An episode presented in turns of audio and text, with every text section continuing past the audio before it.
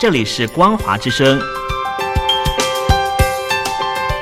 听众朋友，从现在开始，请您一起来关心最近发生的新闻事件。欢迎收听《光华随身听》。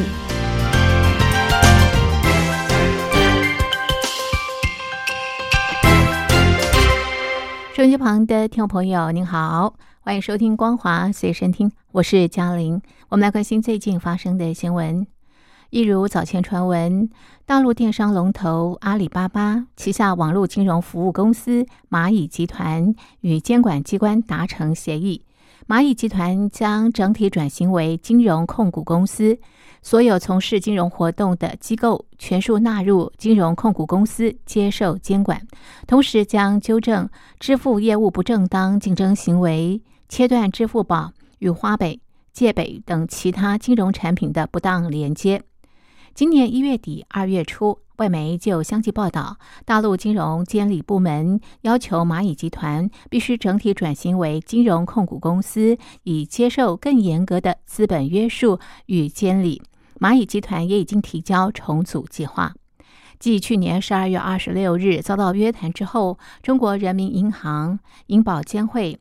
证监会。国家外汇管理局等金融管理部门再次联合约谈蚂蚁集团。大陆官方和蚂蚁集团随后发布的新闻稿证实了之前外媒相关的报道。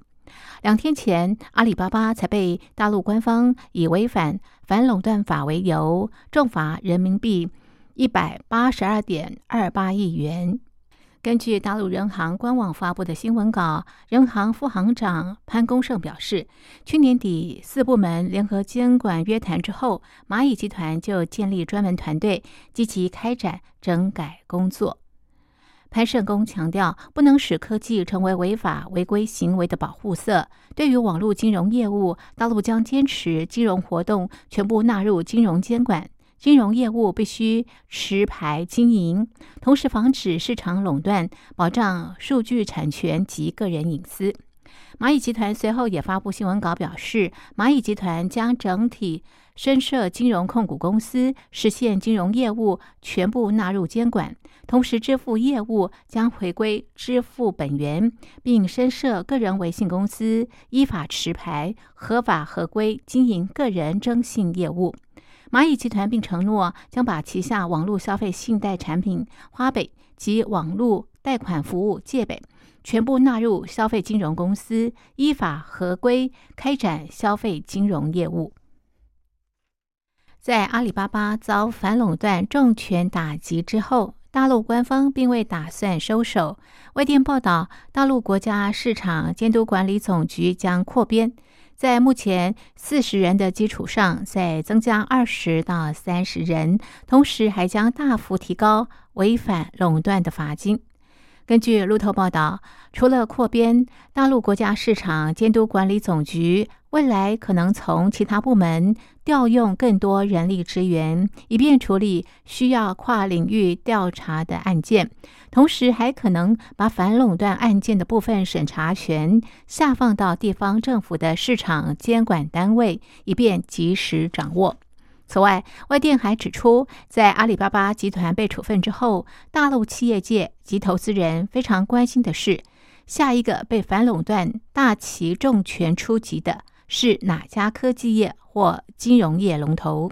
大陆春华资本董事长胡祖六对此表示。阿里巴巴被处以巨额罚款之后，大陆其他科技企业应该做好准备，接受与阿里巴巴同样程度的严密审核，以及可能因此被处罚的心理准备。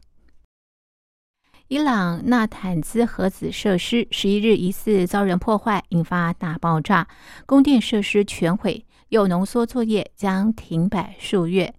伊朗当局形容这起事件是核子恐怖主义。外长查瑞夫表示，伊朗认定区域宿敌以色列必须为这件事情负责，将发动报复。纳坦兹设施十一日刚出事时，伊朗只宣称这个设施电力供应网出问题，引发事故，并未造成人员伤亡或辐射污染。十二日才证实遭人为破坏。纽约时报报道，情报官员表示，断电是由一场大爆炸引发，而且设施内部戒备森严的独立电力系统全毁，无法再为地下铀浓缩离心机供电。纽约时报引述的官员则说，伊朗可能得花至少九个月才能够让纳坦兹恢复生产。伊朗十日刚重启这个地方的铀浓缩作业。伊朗官方新闻社说，情报部门已经锁定破坏当地电力系统的主嫌，正采取一切必要措施逮捕此人。路透报道，伊朗外长查瑞夫指控幕后主使是以色列，因为不满伊朗在解除制裁之路上取得进展，我们会向犹太复国主义者以色列进行报复。伊朗外交部发言人哈蒂博扎德也表示。破坏核子设施可被视为违反人道行径。以色列参谋总长科查维几乎承认此事是以色列所为。他说：“一国在中东的行动不会偷偷摸摸。”以色列多家媒体报道，一国情报机构摩萨德成功破坏纳坦兹设施，有可能阻碍当地铀浓缩工作数月之久。纳坦兹铀浓缩设施多半位在地底下，与伊朗数座设施都受到国际原子能总署检查人员监督。美国前总统川普片面退出伊朗核子协议，恢复制裁伊朗之后，伊朗开始重启核子计划作为回应。美国新任总统拜登想要透过谈判恢复核协议。英法俄德和大陆等协议签署国上周和伊朗展开挽救协议的初步谈判，但这次事件为相关行动注入新变数。以色列曾经公开表示不希望拜登恢复核子协议。纳坦兹设施遇袭当天，美国国防部长奥斯汀刚好在以色列访问，目前尚不清楚拜登政府事前对这场行动是否知情。以色列过去曾经多次出手破坏伊朗的核子计划，包括网络攻击、暗杀核子科学家等。疫情渐缓，香港政府采取抗疫新路向，有意放宽入境限制，日后会以疫苗泡泡为基础调整防疫措施，将会看是否有接种疫苗。香港特首林郑月娥十三日表示。香港去年十一月下旬以来的第四波疫情明显受到控制，香港现在属于低风险地区。港府就此宣布，来自低风险地区，包括新加坡、澳洲及纽西兰的抵港人士，如果已经完成疫苗接种，强制检疫期可以由现在的十四天减少到七天，或者是更少。中风险地区的抵港人士完成疫苗接种之后，强制检疫的时间可以由现在的二十一天减到十四天，或者是更少。而已经完成接种的香港居民，可以参加港府与海外政府磋商设立的旅游泡泡，或者是外国政府主动提供给予旅客的减免检疫期。香港当局也会在五月上旬解除英国到香港的限制，无需指定航班。但是入境人士抵达香港之后，仍然要接受检测及二十一天的强制检疫。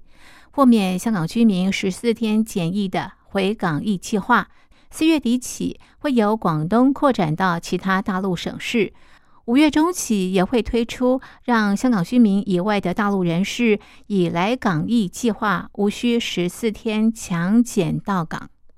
港府食物及卫生局长陈肇始说，建立疫苗泡泡将成为全球大势所趋，但是港府将进一步收紧个别航班的熔断指标，实施并行机制。如果抵达香港航班有一定数目的乘客确诊感染新冠病毒，而且确定涉及变种病毒，不只是涉事航空公司的航班，从有关地区抵港的航班都要禁飞香港十四天。以上是本节的光华随身听，谢谢您的收听，我们下次同一时间继续在空中相会。